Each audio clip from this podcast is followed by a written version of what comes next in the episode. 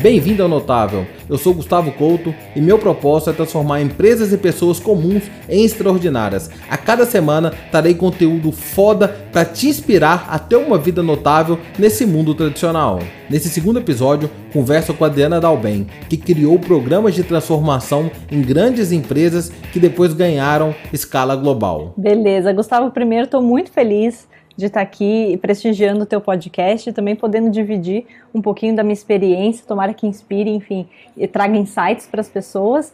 É, como o Gustavo falou, eu sou Adriana Dalben, é, eu estou há mais ou menos sete anos é, no mercado de techs, eu sou formada em farmácia e bioquímica, logo que eu me formei, entrei no Nubank, é, e agora hoje trabalho na Uber. Então, a, a alto nível é, é, mais ou menos isso.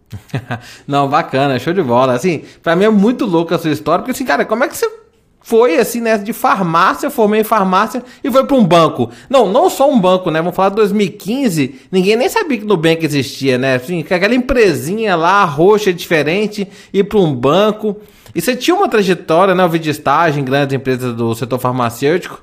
E você escolheu uma fintech que era desconhecida, era pequena. Como é que foi escolher isso? Como é que foi esse início? É, na faculdade, assim, eu gostei muito da minha faculdade. Todo mundo fala, ah, você saiu de farmácia porque você não gostou. Não, eu gostava de farmácia. Eu achava lindo o nosso corpo humano, fisiologia, adorava. É, fiz estágio em desenvolvimento de vacina no HIV, de HIV na Faculdade de Medicina da USP. É, tem, tem um artigo publicado, é, em, enfim, em veículos internacionais. Fiz estágio depois na Hecht Benkiser, na parte de pesquisa e desenvolvimento de produtos químicos. É, mas assim, eu gostava muito né, dessa parte de, de estudo e tudo, mas eu não. Você conhece meu perfil, assim, meu perfil é muito de falar, eu sou muito people, é, people person, né? Que eles falam, sou muito eu gosto de pessoas, eu gosto de estar com pessoas e dentro de um laboratório com certeza não era o, o melhor local para mim. Uma vez eu até quase explodi o laboratório da Rect, é uma história verídica, mas deixa para outro podcast isso. É, e assim, eu não me. Eu gostava, mas não, aquilo não me brilhava os olhos, sabe? Eu não, não, não era o meu melhor. Só uma curiosidade, eu sou engenheiro químico, né? Formei na FMG, engenharia química. E quando eu tava no programa de estágio, é, eu fui fazer estágio pra Vale, né? No processo seletivo, e tinha uma vaga pro laboratório, né? E a mulher foi me descrever como que era um incrível laboratório. Eu olhei pra ela e moça, se eu for trabalhar, eu vou pular da janela. Não vai dar certo. Vai dar tudo errado. E aí, ela me passou pro corporativo e foi uma das áreas que eu fui mais feliz foi do corporativo da Vale, porque eu recusei o laboratório que não combinava comigo, né? Super Exato, Legal, né? Porque assim, é, é, muito de seguir regra no laboratório, você tinha que seguir o protocolo. Eu gostava muito dessa área porque eu sempre fui muito estudiosa, eu sempre fui uma pessoa né, que go gostava de ler, gostava de estudar, então eu acabei indo mais para essa parte de pesquisa. Mas um, como perfil, eu não tinha nada a ver com o laboratório, né? De seguir a regra, de ai ah, não, você tem que ficar lá concentrada no que você está fazendo. Gente, não, não é comigo, assim, fazer sempre né, o mesmo teste, a mesma coisa, não era comigo. Eu vou admitir uma coisa coisa publicamente aqui que eu nunca contei para ninguém em redes sociais, vai estar, tá, tá? Eu fiz Química Orgânica 2, eu não sei se você, você fez também em farmácia, né? Eu fiz sabe, até 4. Sabe quantas vezes eu fui reprovado em Química Orgânica 2? Sete vezes. Eu passei na oitava vez. Eu demorei 12 períodos para formar, não 10. Eu fui reprovado oito, sete vezes em Química Orgânica 2. É que, meu, Química Orgânica é de lascar. É de lascar. Então eu, eu te entendo, eu te entendo. Para mim, eu, eu uso isso até hoje. Se eu passei em Química Orgânica, eu faço qualquer coisa. Até hoje na minha vida eu nunca vi nada mais difícil do que Química Orgânica. Mas me conta aí, você foi parar no NU como? Então, daí eu me formei, eu falei, não, não quero, vou sair do laboratório, sair da da RECT. É, e comecei né, a, a, pesquisar. Eu fiquei três meses é, prestando vaga, recebendo vários nãos, é, não, não conseguia me recolocar dentro do mercado farmacêutico. E daí essa situação fez com que eu começasse a ampliar as minhas opções. E daí apareceu lá naquela parte de trainees, né, a opção do, do Nubank. Daí tava lá, emissor de cartão de crédito. Como você falou, o Nubank era minúsculo na época. Não tinha uma reportagem falando do Nubank. Eu nem entendi o que era um emissor de cartão de crédito.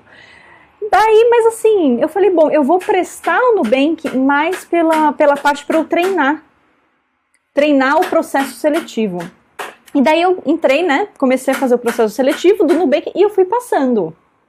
Fui passando, fui passando, fui passando, até que eu cheguei na fase de entrevista, que era com a Cris Junqueira, fundadora do Nubank. E eu falei, não, deve ser a moça da RH. Eu nem entrei no LinkedIn para ver, assim. Então eu estava muito despretensiosa. Quando eu cheguei no Nubank e veio um cachorro me recepcionar, eu falei, pronto, é aqui que eu quero trabalhar. Então, o motivo que eu entrei no Nubank é porque tinha um cachorro, eu falei, nossa, que ambiente fenomenal. E a entrevista com a Cris foi super legal, e, e enfim. E daí eu passei numa turma, nós fomos seis trainees, é, cinco meninos de formada em engenharia e administração, e eu, farmacêutica. É, e assim, fui mentorada pela Cris, então foi uma experiência, eu falo assim, a gente não realmente não desenha a nossa carreira, né? A, as situações vão fazendo com que a gente se adapte e eu sou muito grata por essa situação de eu ter ficado, na verdade, três meses sem conseguir recolocação, porque me, me abriu essa porta que eu não queria imaginar na minha vida trabalhar no Nubank, o que o, o Nubank é, é, significou na minha formação profissional é única, assim. Então foi, foi meio que o destino, não sei, mas eu entrei no Nubank e me apaixonei por esse mundo de RH, de CX, e, e, toda essa parte. E o que, que você fez lá no trainee? Como é que foi você escolher o projeto? O que, que eu vou fazer agora, né? Sou farmacêutico que chegou no banco, e aí? E outra coisa também, como que é para uma empresa pegar alguém que não tem nenhum viés, né? Que pensa assim, cara, cartão de crédito vai contratar um economista, alguém de engenharia, talvez. E como foi essa visão diferenciada de chegar lá? E o que, que você fez? Como é que foi o projeto? Como é que você caiu no primeiro projeto? Quais foram os primeiros projetos? Então, é, eu fiz essa pergunta inclusive para a Cris. Eu falei, Cris, por que eu? Né? E ela me deu uma, uma, uma, resposta muito, muito legal, assim. O que eles realmente queriam era uma pessoa sem viés, que trouxessem ideias novas e olhasse para as coisas até de uma forma inocente, imatura, sabe? Falasse, poxa, por que, que esse processo funciona desse jeito? Não, não faz sentido. Então, eles queriam pessoas que é, tivessem, né, essa, essa posso até colocar essa inteligência nata, né, essa, essa perspicaz para com que que eles pudessem trabalhar e moldar essa pessoa, esse profissional, de acordo com a cultura do Nubank, de acordo com o que eles queriam como profissional, e em troca eu tinha essa, não tinha esse viés. Eles queriam um profissional nu, né? Exato, exato. É, é, legal o seu nome, é porque esse nome, essa história que tá contando, é porque o David Kelly, de Stanford, ele tem um conceito muito interessante, né? Que a gente na vida profissional tem que buscar não déjà vu, tem que buscar vujadez. Que é ter pessoas para olhar as coisas com um novo olhar. Não assim, ah, isso eu já vi, isso, isso faz assim. Não, acho que isso foi buscar o Vujadê. Exato, exato. E daí, assim, esse foi o motivo que eles me contrataram. E para quê, né? Então, era, essa era também uma pergunta. Legal, vocês têm uma farmacêutica no time, o que, que vocês vão fazer com isso? É, e, na verdade, o primeiro projeto dos trainees era organizar ou né, estruturar, implementar alguns processos da área de CX. Então, já tinham pessoas trabalhando lá, mas não tinha um nome, não tinha uma identidade, não tinha a trilha deles, o ou não existia. Enfim, assim, eles falaram, olha, des, né, vocês têm que desenvolver o que vai ser essa área de CX. E pensa que vai ser a maior área é, do Nubank e com certeza um grande diferencial de mercado que a gente vai ter. Então esse era o desafio do nosso time e como que a gente fez esse projeto. A parte de manhã a gente atendia. Então, todos os seis trainees a gente passava em atendimento, seja de chat, telefone, e-mail, mídias sociais, a gente vivia a dor do cliente e a gente trazia tudo isso, não só para dentro desse projeto de estruturar a área, mas também dentro do Nubank, de falar com engenheiros processos que tinham que ser melhorados. Então, era é, é, esse desenvolvimento de produto muito forte atrelado à parte de atendimento. E daí, no período da tarde, a gente efetivamente fazia o, o, desenhava o projeto, né? Então todo o WoW saiu desse projeto, o nome Experience que hoje o, o, pessoal de atendimento tem, saiu desse projeto, enfim, várias outras coisas, mas a gente ficou seis, sete meses para desenvolver essa base do, do CX. É, e assim, uma carreira incrível né, na Nubank, a empresa, a maioria das pessoas sonha em trabalhar é, decolando numa área que decolava, pô, fosse, cara, é, às vezes a pessoa tem medo de mudar de emprego, né? Fala assim, cara, vou mudar, vou pegar um desafio diferente. O que te fez tomar a decisão, mudar de empresa, ir para um outro setor, né? Hoje você está nas maiores empresas do mundo também, né? Tecnologia, mas como que foi aqui essa tomada de decisão? Então, é, no Nubank, assim, eu fui a, a funcionária 50, então eu peguei desde o começo, né? Tenho um amor enorme até hoje pela empresa, mas depois de, vai, três anos e meio que eu tava lá, é, você, quando tá numa startup, é muito normal você não ter, às vezes, né, um, um líder é, que está lá todo dia para te desenvolver, para te dar feedback, para te ajudar, ou então uma estrutura muito bem definida de, de próximos passos, enfim, eu me, eu me vi numa, numa situação que fazia alguns meses que eu não estava conseguindo inovar, eu não estava sendo mais a minha melhor profissional, e eu não via muito lá dentro, né, na, enfim, no começo de uma startup, quem realmente pudesse me ajudar e pudesse, eu, eu fiquei meio, eu sentia que eu tinha atingido um topo e eu não conseguia muito sair dali. falei, poxa, o que, que né, eu posso fazer? Eu falei, poxa, já rodei muita coisa aqui no Nubank. Eu acho que o que falta na história da minha carreira é eu ter essa visão global. O Nubank até então era só Brasil, e eu queria ter essa visão global, é, ter outras perspectivas, ver outros problemas. Então, eu vim de uma indústria farmacêutica, entrei no mercado tech, eu não tinha outras referências. Então, para mim, eu acho que para minha bagagem profissional era muito bom eu ter outras referências. Então, eu falei, poxa, tá na hora de eu, de eu mudar, eu procurar um novo desafio. Enfim, a gente, é, a Uber apareceu no, é, né, me contatou tudo e, e eu fui pra Uber. Pô, você saiu do Nubank, chegou na Uber e o que você vai fazer na Uber? Como é que foi lá? Como é que foi a experiência? Como é que foi a transição? Você foi fazer o que na Uber? Legal, é, eles tinham a área de desenvolvimento de pessoas, só que ficava no México.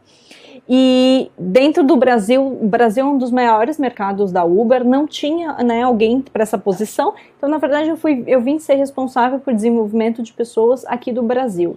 E foi muito legal, porque como era eu, né, eu voltei no meu tempo de startup, que eu tinha que fazer tudo, é, eu tinha que conversar com todo mundo, então eu falava desde com a CEO do Brasil até é, eu dar os treinamentos para o pessoal, até, né, enfim, eu fazia de tudo então foi muito rico para o meu desenvolvimento e pensando, é, falando em desenvolvimento de carreira, é, quando você se sente estagnado assim, é muito importante você realmente cogitar, não, não necessariamente mudar de empresa, mas mudar. Eu acho que isso é muito positivo para desenvolver. Dá uma guinada, assim, você desenvolve, sei lá, dois, três anos em um. Bacana. Então é muito, muito legal. Foi para minha carreira assim, foi essencial e me agregou essa perspectiva global que era uma coisa que faltava ainda. E uma curiosidade que é um desafio de muitas empresas é o seguinte: eu, eu conheço a realidade dos funcionários da Uber e é só talento. Né? O profissional da Uber é mega talentoso, é os melhores do mercado, né? A empresa preza por isso, high performance total. Como que é gerenciar talentos e formar talentos e fazer esses talentos terem um resultado ainda maior, né? Eu acho que essa é grande beleza da sua área na Uber. Como que é estar com esse time aí, esquadrão classe A, né? Os melhores aí no, no time. Olha, assim, é, são os melhores, com certeza. A gente tem o capital humano, né, incrível. Pessoas que vieram de Stanford, Harvard, né, fizeram as melhores universidades do mundo. Então a gente tem pessoas de muito altíssima qualidade. Mas eu vou te falar que os desafios são os mesmos. As pessoas têm dificuldade de liderança, as pessoas têm, é, muitas vezes são consumidas pelo dia a dia e os líderes muitas vezes não dão né, a atenção necessária para o desenvolvimento. Então, é, muitos desafios ainda são, são recorrentes. Principalmente nesse mundo de, de startup, eu acho que o maior desafio sempre é, é liderança e como que você escala, como que você desenvolve as pessoas na velocidade que você precisa. E a Uber não é diferente, a gente também tem esse desafio. Pra quem tá, tá ouvindo CX aí, cara, o que, que é essa história de CX? Nunca vi isso, né? 2015 CX era bem novidade, ainda é novidade pra muita gente, mas o que, que você definiria? O que, que é CX pra você? O que, que é, que é CX isso? é do inglês Customer Experience, mas é a experiência do cliente. Então, a gente fala muito de jornada, vamos entender todos os pontos de contato. Então, o Nubank, como é um, é um serviço, né, no final do dia, é muito transparente no sentido de o, o cliente ele não vê a marca quase, né? Quando ele entra em contato, é quando ele vai sentir a marca e esse ponto de contato tem que ser excepcional, tem que ser uma boa lembrança e aí ele começa a reconhecer a marca, porque o cartão de crédito é muito é, é, corriqueiro, né? Você está no restaurante, ah, toma o meu cartão, você praticamente não presta atenção como é uma Nike, por exemplo, uma Apple, né? É, ele tem um conceito diferente em posicionamento de mercado e tangibilização para o cliente. Então era muito legal que a gente trabalhou muito nisso. Qual que é a jornada? Quando ele entra em contato. Então a gente entende que ele primeiro precisa resolver o problema dele. Depois ele precisa resolver de uma forma rápida o problema dele. Para aí sim eu trazer o ou.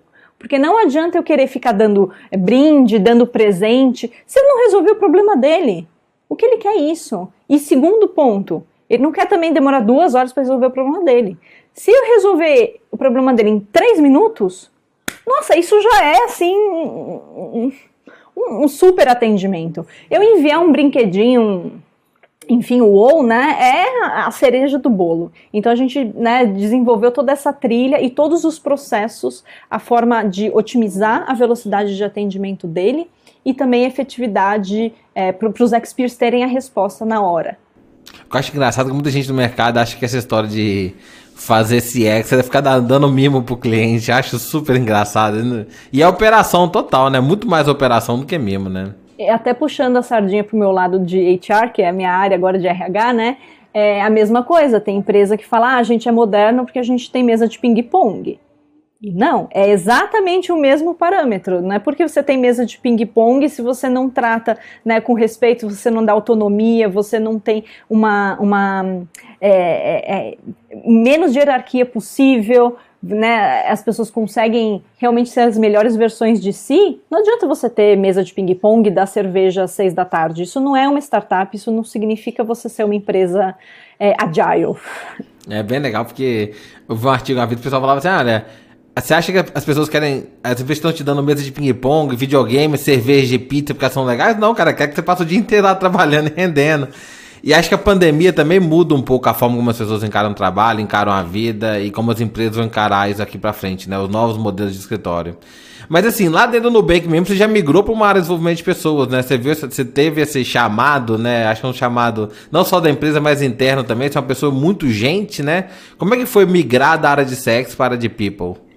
Então, terminando o projeto, é, enfim, o Nubank já sabia que essa seria uma área que ia crescer loucamente e quando a gente fala de manter a cultura, você ter um treinamento forte, você ter um onboarding forte, que a recepção das pessoas, é crucial. Então falaram, olha, você é uma pessoa muito orientada a pessoas, então você é a pessoa ideal para né, dar o início dessa área. Então aí sim que eu fui para a área de pessoas dentro do Nubank, que é People and Culture, é, e comecei toda essa parte de treinamento, desenvolvimento de pessoas. É, uma das características mais importantes, mais interessantes da Nubank, né, mais conhecida, é essa questão de cultura, de pessoas e de experiência do cliente, né? Como essas três coisas caminham muito forte. Para alguém hoje que né, trabalha numa grande empresa, quer começar a implantar essa cultura, quer começar a se desenvolver nisso, quais conselhos você daria? Por onde começar? Como que, se você cai de paraquedas, a gente sempre brinca disso, né? Cai de paraquedas numa grande empresa para fazer isso.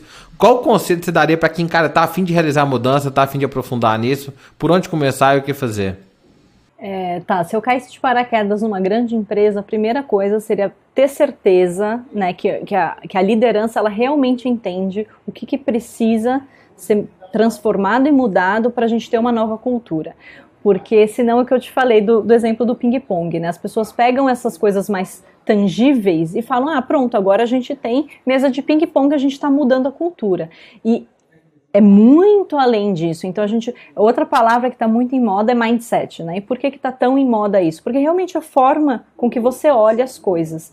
Então, primeira coisa que eu faria é realmente trabalhar muito com a liderança para entender que eles estão tendo o mindset, que eles estão tendo o direcionamento realmente preciso e o que que eles entendem. Ah, eu quero uma empresa de autonomia. Ok, como você acha que a gente chega lá. Então é sim diminuindo layers de hierarquia, a gente diminuindo os níveis de hierarquia, é a gente é, diminuindo o controle das pessoas, então a gente tem que trabalhar em feedback, um feedback mais fluido. Então, assim, é, são tantas tantas é, variáveis para a gente chegar nessa autonomia, então que muitas vezes a liderança não, não entende, né? Então seria muito trabalhar nisso, em todas essas variáveis, para eles realmente entenderem o que, que no final do dia você tem uma empresa de maior autonomia e a partir do momento que essa liderança realmente tiver é, essa, esse entendimento e comprar a ideia verdadeiramente, aí a gente consegue ir trabalhando de baixo para cima, de cima para baixo e fazendo todo um contexto é, novo na empresa e uma cultura nova. É, é, bem legal, vou dar um conselho bem prático, quem tá ouvindo vai querer anotar, né? Aprendi isso da cultura Nubank, a Adriana tava lá, que é a questão do feedback deles, né? Como é que é o modelo, aquele modelo não velado de feedback. É fenomenal, porque as empresas fazem aquele feedback 360, que não funciona, né? Sanduíche, né? E é um, é um feedback muito mais servidor o modelo que vocês atuavam, né? E você atua, né? Você incorporou isso, né? É... Eu acho que tem a ver também com a forma com que o Nubank é estruturado, né? Então, a partir do momento que você é estruturado em squads, você não tem muito bem determinado quais seriam as pessoas para o 360 até. Você não tem muito determinado, vocês têm dois chefes diferentes, às vezes, né, você tem pares ou pessoas de outros squads que são super relevantes para o seu trabalho. Então, como é muito orgânica a formação dos times, é muito difícil você ter um sistema ou um processo que nomeie exatamente quem tem que te dar o feedback e quando. Então, pensando nesse modelo e também pensando no, no na, enfim, na situação atual de, do mundo hoje, que é extremamente flexível, instável, você precisa de uma coisa extremamente rápida para servir para as pessoas e moldável para cada uma delas. Então, é o que você está falando, esse feedback 360, tudo isso, né, assim, não funciona nessas estruturas novas e, e também não funciona quando a gente fala de modelos ágeis e, e de empresas que se adaptam de uma forma muito rápida. Eu adoro esse modelinho, assim, você virar para funcionário e falar assim, olha, sério, tá, tá acontecendo alguma coisa, você está com alguma dificuldade, você está precisando de alguma ajuda? Teve alguma coisa que você fez nos últimos tempos que você tem orgulho dele, né? Então você fala um feedback muito mais se envolvendo, interessando genuinamente para o trabalho da pessoa da sua equipe e como você pode desenvolvê-la do que um feedback de julgamento, né? Eu achei isso genial. Eu, eu ouvi isso do Dennis, né? Que é ex-Nubank, mas você, quando eu conversei com você, eu falei, ah, esse é o nosso modelo que trabalhava lá. Eu achei genial para quem está ouvindo aqui, quiser adotar um pouquinho diferente. É, pode falar. Não, é, é, só complementando que, assim, o, o, objetivo final do feedback, ele é desenvolvimento, né? Ele é só uma peça de desenvolvimento. E, e assim, a gente vindo de, do, do, da primeira revolução industrial, o modelo de trabalho, ele foi meio que transformado por uma calibração, punimento versus bonificação.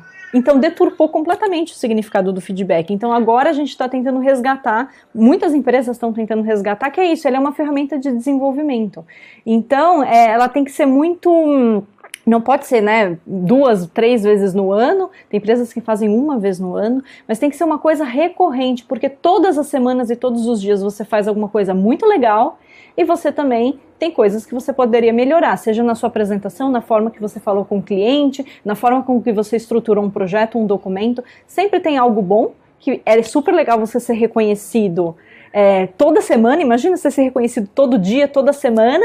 Isso para o seu é, estímulo é fenomenal. E também você saber que você pode melhorar, porque semana seguinte você vai ser melhor e você vai receber mais é, elogio, você vai conseguir contribuir mais. Então é um ciclo positivo quando você olha dessa forma. E a competição, como a gente pode se tornar melhor, não fulano é melhor que o outro, né? Como você pode ser uma pessoa e um profissional melhor. Isso é, isso é muito bacana, é bonito da cultura. Eu sinto que as empresas tentam fazer programas de RH, às vezes, muito engessados por que vocês acham que as pessoas fazem programas tão engessados assim? E quais são os malefícios de programas engessados? Então, o grande ponto é que muitas empresas desenvolvem né, os processos, os programas que elas têm, não só em RH, mas enfim, até para os clientes, pensando no pior cliente ou na pior pessoa que pode existir, que é aquela que vai burlar o processo, que, são, que é uma pessoa que às vezes né, não tem tanto caráter, vai tentar ali dar um jeitinho na, na, na, situação. Então, as empresas colocam todo esse processo tão burocrático que você precisa né, pedir 20 assinaturas para fazer alguma coisa ou alinhar com tantas pessoas, para driblar e para anular essa pessoa que pode ter um, um mal, uma má intenção. Porém, vou te falar que 98%, se não for mais, das pessoas elas são bem intencionadas. Então, por causa de 1, 2% de total da minha população, pensando em clientes externos e internos, só de 1 a 2% realmente às vezes não vai ler direito o processo, não vai né, dar muita atenção para aquilo, ou então vai tentar burlar. E por causa dessa pequena porcentagem, eu desenho todo um processo burocrático que eu atrapalho no final do dia 98 a 99% da minha, do meu público por causa de 1 a 2% que pode não fazer aquilo correto. Por isso que hoje a gente tem processos tão burocráticos e tão pesados. É, eu adoro esse conceito no ágil, que a gente tem que fazer processos para as pessoas poderem performar, não para limitar o escopo e a atuação das pessoas, né? E justamente esse ponto que a Adri trouxe, que assim, é pensar que as pessoas são boas, corretas e querem crescer e desenvolver. Então vamos dar condição para ela. E a pessoa que não que não condiz os nossos valores e princípios, que vai burlar o sistema, cara, tchau, valeu, obrigado. E a gente ter coragem e pulso firme, né, para poder desligar aquela pessoa, dar um novo rumo para ela, né? Inclusive a gente começa a desenhar uma cultura assim, né, um processo de desenho de cultura. Isso que é uma cultura forte. Então, cultura também é um nome que está muito é, em moda hoje, né? Eu quero ter uma cultura forte. O que é você ter uma cultura forte? É isso, é você ter processos e, e processos é isso. Você pode ser processos burocráticos ou leves, mas de forma que a própria cultura daquilo, o próprio pensamento das pessoas vão expulsar essas pessoas, esse 1 a 2% que não está tão bem intencionado. E o que é bem interessante dentro do Ágil RH também, né? É assim, ah, as pessoas pensam muito em burocracia, né? Mas como a gente elimina a burocracia? Primeiro é importante as pessoas conhecerem o que é o oposto da burocracia. O oposto da burocracia não é liberdade ao E. O oposto da burocracia é uma cultura de transparência. E responsabilidade. Então, que... E aí, junto com transparência com responsabilidade. É muito legal um case da Roche com licença de viagens, ficou bem famoso. Perdão, licença de viagem não, com despesa de viagem. Ficou bem interessante, né? O que vocês começaram a fazer com as pessoas? Cara, você pode viajar e gastar quanto você quiser. Só tem uma regra: as suas despesas de viagem, almoço, refeição, tudo, vai para um portal aberto. Qualquer funcionário pode entrar e ver. Você tem, você é adulto e maduro o suficiente para saber quanto você pode gastar no almoço, no hotel, etc. Eu não preciso ficar dizendo para você aquela regra assim: você tem 100 reais para almoço, aí o cara gasta 80 e leva um chocolate, um chiclete. Cara, não tem isso. Gasta o dinheiro da companhia de forma responsável, né? E aí vai pro portal da transparência. Então não vai ver que você gastou mais ou menos, cara. E é muito legal que eles mensuraram que isso aumentou a moral dos funcionários, ficaram mais felizes assim, porque não tinha que ficar dando. O cara é assim, pô, bicho, eu faço venda aqui de 60 milhões de euros por mês e para tomar, tomar um café eu tenho que pedir permissão pro chefe. Cara, não existe isso. Então aumentou a moral e naturalmente, um efeito muito interessante, reduziu o custo. Porque as pessoas ficaram mais engajadas, mais responsáveis pelo processo. Isso é engajamento puro. Você é, confiar no teu funcionário. Isso daí é, eleva o engajamento de uma forma e faz com que ele exerça a cultura, faz com que é, ele venda mais. Isso te traz um lucro financeiro no final do dia enorme. E isso, fazendo uma relação ao, ao CX, é o EX, que é o Employee Experience.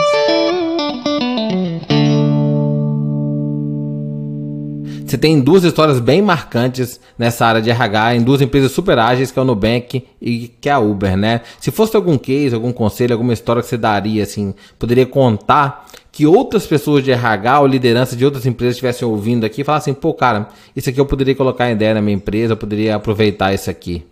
Legal. Logo que eu entrei no, na Uber, um dos grandes desafios, assim, um dos meus grandes projetos, é, era estruturar um portfólio de treinamento para a região, né, região Latam.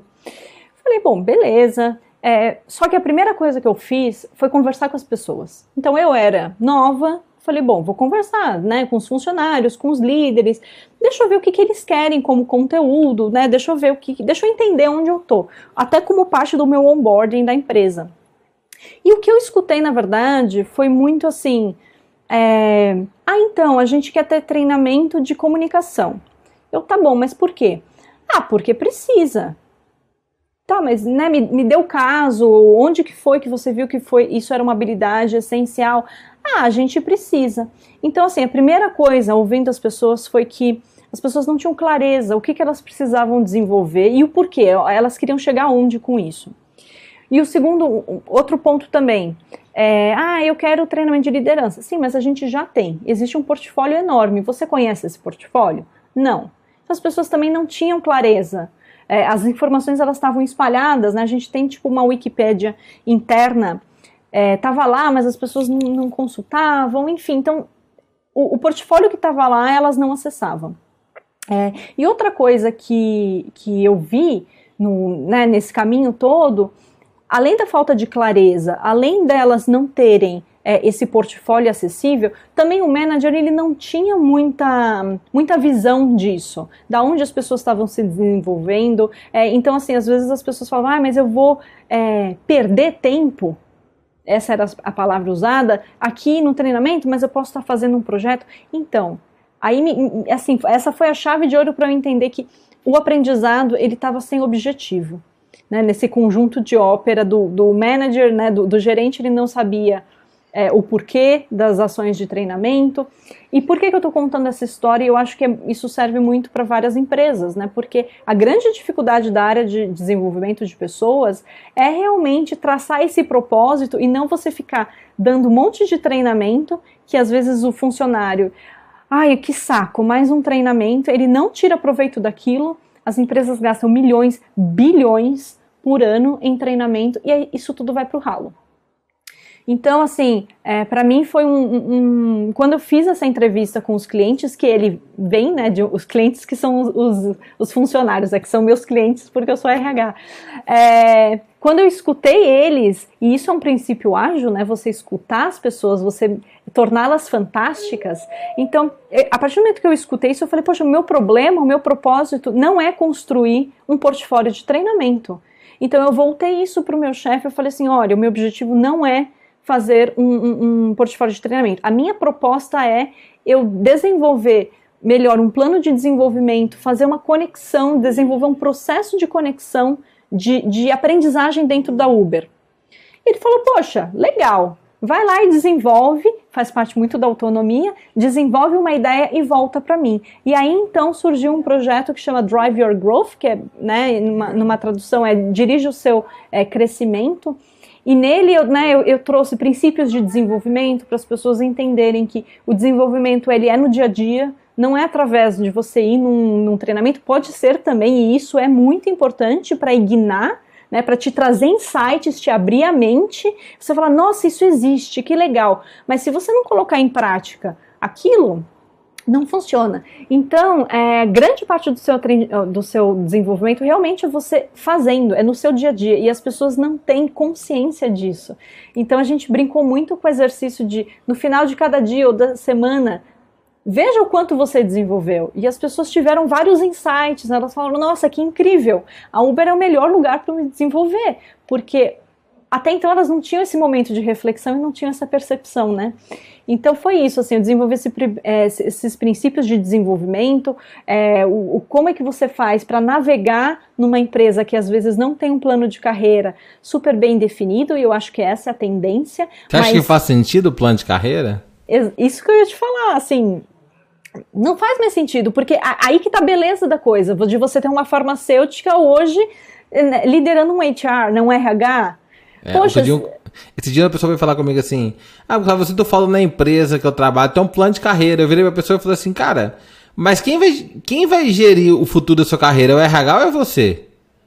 O plano é o seu plano de carreira, não é da empresa, entendeu? Você tem Perfeito. que ser o motorista do seu plano de carreira, não é a empresa que tem que fazer. Você tem que saber o que você quer pra você. Perfeito. E aí é você tirar a responsabilidade do manager, que foi do, do gerente, que foi a, a, o meu último ponto na entrevista, né? Quando eu falei com as pessoas, era, ai, o, o, o, meu, o meu gerente, ele não tem visibilidade, ele não sabe me direcionar. Qual que é meu próximo passo? Sim, mas ele não tem que fazer isso. Deixa eu te contar, deixa eu te contar uma coisa. Você que tem que entender para onde você quer ir. E a beleza da coisa é que você tem várias opções. A sua única opção não é ocupar a cadeira do seu gerente. Você pode ter uma mudança lateral, você pode ir para um outro país, você pode ir para uma outra área, você pode participar de um projeto com, com diferentes áreas, tipo um strike team, né? Um, um, um, como se fosse um squad momentâneo. Você tem tantas opções, isso é maravilhoso. Mas você tem que saber o que, que você quer, o que, que você precisa desenvolver. O seu, o, o papel do líder é apoiar o, o, colaborador, é apoiar as pessoas do time dele, é apoiar e também ser um advogado dessa pessoa quando surgir uma vaga em outro lugar e que ela tem interesse em fazer. Então, ele ele tá lá exatamente isso, para fazer as perguntas, te ajudar nesse caminho, mas ele não é responsável de forma nenhuma pela sua carreira e até maluco, né? A gente colocar o futuro da nossa vida profissional na mão de uma outra pessoa que não conhece todo o nosso, o nosso passado, todos os nossos desejos, o que a gente quer para o futuro. Então é, é, um pouco irreal isso. Então o Driver Growth, né, que é exatamente isso, dirige o seu desenvolvimento, ele vem muito para isso. Você é responsável pela sua carreira, você desenvolve é, todos os dias, não é só até através de um treinamento de comunicação formal, é também, mas não apenas.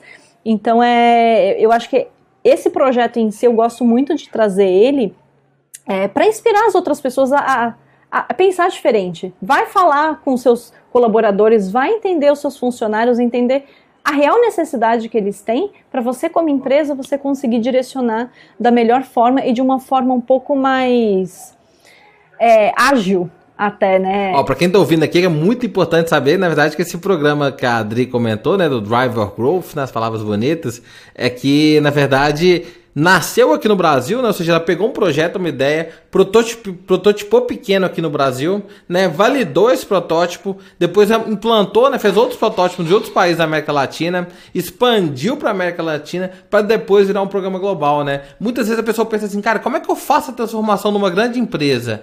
Cara, pega um projeto pequeno, e testa e valida pequeno e depois vai dando escala. Isso gera muito, muita segurança psicológica, né? Até o nome disso é assim: você cria um limite de explosão. Se esse projeto der errado e explodir, cara, você não prejudicou muita gente, não prejudicou sua imagem, você aprendeu com aquilo num escopo pequeno com um grupo menor de pessoas. E até para validar se, se, a sua ideia realmente foi certa, né? Se às vezes era um, só um grupo de pessoas que tinha esse conceito, quando você extrapolou para para outras regiões ou globalmente as pessoas tinham um conceito diferente. Enfim, por isso que é super importante você ir começando pequeno e, e, e integrando, né? De pouco em pouquinho o, o, o, restante do teu, do teu total de pessoas. Outra coisa bem interessante da, da, da sua fala, e isso é, isso é muito constante em tudo que você disse, né? Desde a Nubank, agora na Uber, é o fato de você nunca ter sido da área da área teoricamente que você trabalhou. Porque você sempre chegou naquela área de trabalho com interesse genuíno de ouvir as pessoas, interesse genuíno de entender os problemas, interesse genuíno de resolvê-los, independente de quais são os problemas. E o fato de você não ter carregado essa mochila com um monte de coisa no passado, assim, ah, eu já vi isso antes. Não, você chega. É, o conselho no bem chega nu, né? Chega lá com interesse genuíno, cara, o que está acontecendo aqui? Deixa eu te ajudar, né? É, é bem interessante essa postura, essa atitude, assim, e a vantagem de ter pessoas sem esse background muitas vezes. Bem legal. Outra coisa bem interessante também é quando você comenta do plano de carreira, né? É, eu vi um case brasileiro que assim a empresa está criando um mapa de carreira no RH. Então é bem claro as oportunidades, né? Os funcionários têm total controle para qual caminho eles podem escolher, podem ir. E eles fazem um trabalho muito forte com a gerência de liberar os funcionários para ele. O que acontece em empresa tradicional é o seguinte, cara. Eu trabalho numa área, numa estrutura. E eu não tô feliz, mas eu quero mudar de área. Mas eu sou talento, eu faço as coisas legais aqui. Aí meu gerente pensa assim, cara, não vou perder o Gustavo nem a pau. E aí não me deixa ir pra área que eu queria. O que acontece? Eu vou pra concorrente, cara. Beleza. A empresa me perdeu. Né? Então, além de criar essa estrutura de mapa de carreira, a empresa tem que fazer uma conscientização do gerente para ele let it go, né? Frozen lá, eu queria chamar de Frozen, né? Let it go, deixa o cara aí pra outra área. Se você não deixar ele ir performar lá, cara, ele vai embora. É aquela, aquela máxima, né? Melhor perder para dentro para dentro do que perder, né, para fora, que é isso, para concorrência e perder meu capital intelectual que eu tenho. É. E na verdade é ganhar para dentro, né, não é perder, né? É exato. Outra coisa interessante também do Driver Growth, que é bem interessante, né, é que na verdade nesse programa as pessoas se candidatam para poder aprender, né? É diferente quando você tem num programa tradicional onde o gerente, o RH te coloca assim, Gustavo, você tem que fazer aquilo, Adriano tem que fazer aquilo. Não, a pessoa faz uma reflexão, né? É bem interessante que as empresas colocam muito como valor, ah, accountability, né? Você ser responsável pela sua vida sobre os seus resultados. Mas os processos da empresa, o processo de RH não gera accountability. Ele gera a tradição que é o seguinte, é uma RH, uma gerência paternalista. Se o seu pai, se sua mãe, eu acho que você tem que fazer esse curso. E não, cara, você é um menino grande já. A gente adora a frase da Netflix. Aqui a gente contrata gente adulta e madura. Já que você é adulto e maduro, você escolhe o curso que vai fazer. A gente, como empresa, a gente dá as condições. E você escolhe quais portas você vai atravessar. Eu acho lindo isso. A gente, é, esse é meu grande papel como pessoa de desenvolvimento. Eu estou aqui para te dar as ferramentas, é o que eu falo o tempo todo. Agora, você vai escolher o martelo, o serrote, o prego, é você que vai pegar, é você que vai olhar nessa caixinha de ferramentas e você vai escolher o que faz parte do seu desenvolvimento e faz sentido para você. Então, o que você falou também lá, no final do dia eu construí esse portfólio de treinamento. Mas é isso, as pessoas, a partir do momento de reflexão que elas tinham do que, que elas precisavam desenvolver, elas se inscreviam é, de uma forma orgânica e uma forma, né, elas tinham autonomia de ir lá e se inscrever. Então, eu acho que essa é um, uma parte muito importante. Se um funcionário não quisesse se inscrever em nenhum treinamento durante o ano, ok, tudo bem. Mas, se, por exemplo, ele chegasse e falasse, olha, né, poxa, eu não estou me desenvolvendo, sim, mas você tem as ferramentas, então também é uma escolha sua, né, não está passando, participando desses fóruns de troca. Então é muito isso, a gente, de novo, voltando lá na questão inicial, né? Como que a gente implementa isso? Por isso que é tão importante quando a gente fala, ah, eu quero ter uma cultura ágil, eu quero ter autonomia. Sim, o que que é, realmente requer, né, para eu ter essa autonomia?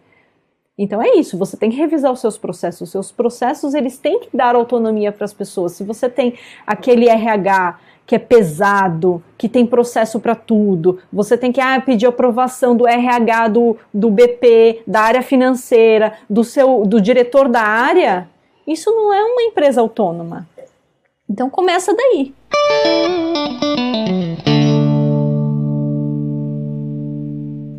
A gente tem muitas mulheres que escutam podcast também, né? E você acabou de ser mãe, né? Acabou não, a Sofia já tá há quase um ano, né? E uma gracinha ela.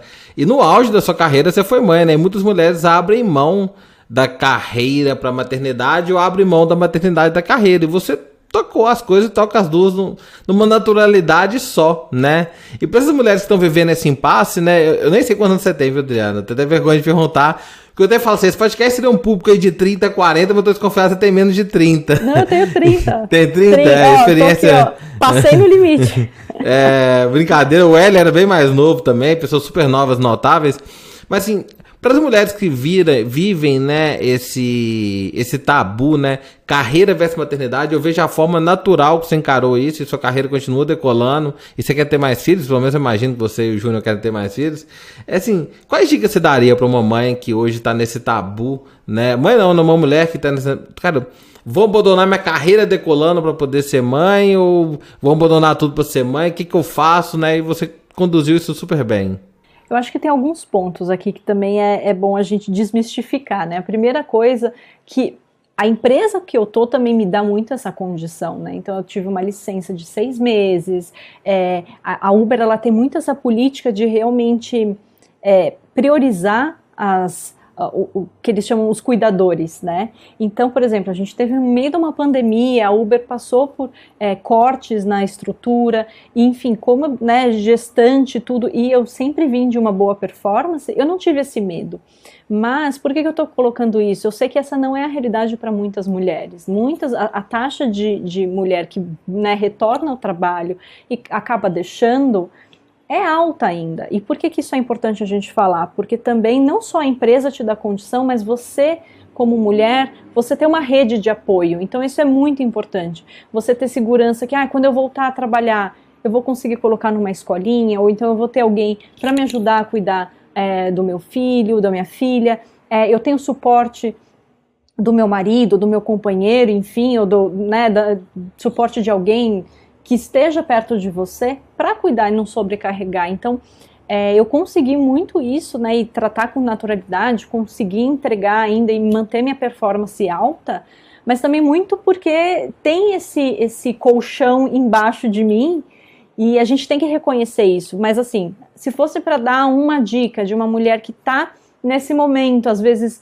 né, insegura se deve ou não deve, eu acho que a primeira coisa é a gente respeitar os nossos sonhos como mulher, né? Se você quer ser mãe, é, assim, eu, eu, acho que de forma nenhuma a gente tem que abandonar isso por causa de um, de um, né, de uma profissão, porque é tão maior você, né, ser mãe, e, e enfim, é, é um sonho que é, vale a pena ser seguido. Isso, mas, e ser pai também é maior que qualquer profissão. É, isso, ser mãe, né, ser pai, também adotar. Enfim, você ter esse papel na sua vida é uma coisa muito enriquecedora como ser humano.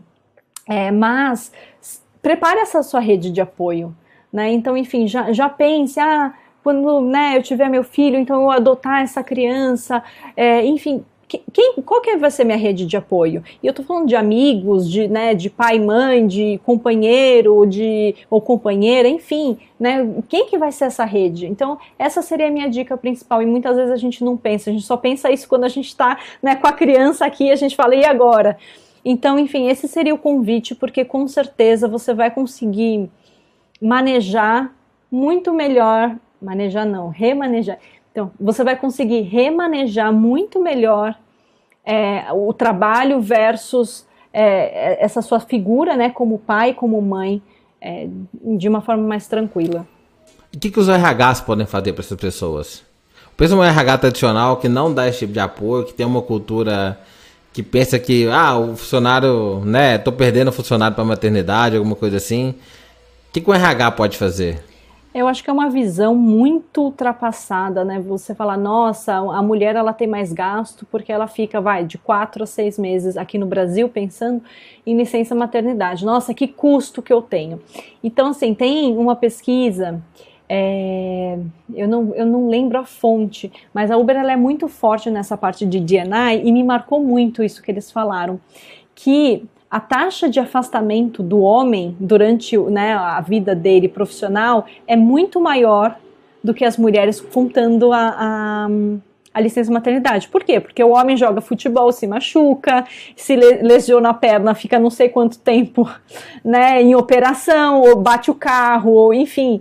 Né, o, o homem ele acaba sofrendo, mas ele tem uma taxa de acidentes isso é estatística, não sou eu falando. Então, assim, pensando em custo, não faz sentido. Isso, assim, matematicamente, mas a gente tem que ir além pensar também o papel social que as empresas têm, né? A gente está gerando uma vida. E é, isso é, assim, não tem nem como mensurar a contribuição que você está fazendo como, como pessoa, né, como ser humano, é, gerando uma nova vida. E a empresa não pode falar isso é isso tá né, financeiramente não faz sentido. Não, porque você precisa que novos consumidores nasçam, né, e que a economia continue gerando. Então, assim, não, não faz sentido essa, essa frase. Então, assim, para os RHs que ainda pensam isso, principalmente os líderes que pensam isso, ah, é uma perda, né, de, enfim, de tempo e de dinheiro, é, financeiramente isso já se comprovou que não é uma verdade. Socialmente, isso também não é uma verdade porque é uma contribuição, né, para a humanidade. E o terceiro ponto é isso, a gente falando muito de, de impacto social né, que as empresas têm. Como que eu estou recebendo essa mulher de volta ao trabalho, a segurança psicológica, isso do colchão que eu estou falando. Então, acho que o RH e a liderança têm um papel crucial é, nisso, e principalmente no momento de pandemia. A gente está vendo muitas mulheres deixando o emprego Infelizmente, a gente ainda tem esse quadro, as mulheres ganham menos do que o homem, então, num cenário de pandemia, que você está um ano dentro de casa, quem que ganha mais? O homem. Então a mulher vai deixar de trabalhar para cuidar dos filhos. Então a gente viu um aumento de muitas mulheres saindo é, né, do trabalho, deixando para cuidar das crianças nesse momento e agora, enfim, a gente vai observar como é que vai ser o retorno, agora as crianças indo para a escola, o, o retorno dessas mulheres ao mercado de trabalho. Então, líderes, priorizem essas mulheres e não façam uma pergunta essa pergunta durante a entrevista. Ah, mas o que, que você fez durante um ano? Poxa, cuidei né, da minha família, eu estava formando seres humanos, então isso é extremamente importante. Bacana, show de bola. Diana, Diana, uma pessoa que eu admiro muito você, pelo seu conhecimento. Sempre a gente conversa, aprendo muito, evoluo. Você está sempre com uma metodologia nova, um conhecimento novo, um estudo novo, uma coisa nova. Eu venho com uma novidade, aí você complementa com outra novidade. É super bacana enriquecedor aprender com você. E se eu pudesse passar para essas pessoas que estão ouvindo assim, cara, onde é a sua fonte de conhecimento? Como você aprende? Onde você busca? Onde você se atualiza? O que você pode colocar para o pessoal para poder ajudar as pessoas a crescerem também? Olha, eu gosto muito de ler, eu acho que isso é, é, é meio clássico, né? No, no seu desenvolvimento eu gosto muito de ler, é, mas especificamente em RH, uma, uma dica, uma pessoa que dá bastante inovação, ele chama Josh Bersin. E ele é, assim, de inovação de RH, ele fala muita coisa, mas pensando em, né, enfim, desenvolvimento também, é, com certeza um tópico que está muito em alta é essa parte de diversidade. Então, o que, que eu faço? Entra no Instagram de, de né, enfim, uma pessoa negra, uma, uma pessoa LGBTQ, é, siga essas pessoas, veja o dia a dia delas, isso daí traz um, um enriquecimento, é um exercício de empatia muito forte. Então, hoje, quando né, você perguntar o que, que você anda se desenvolvendo é muito nisso. Eu estou tentando realmente escutar mais é, perspectivas que, enfim, muitas vezes eu não tenho, né? Como mulher branca, enfim, às vezes eu não tenho todas as perspectivas. Então, eu acho que isso também é, é muito enriquecedor.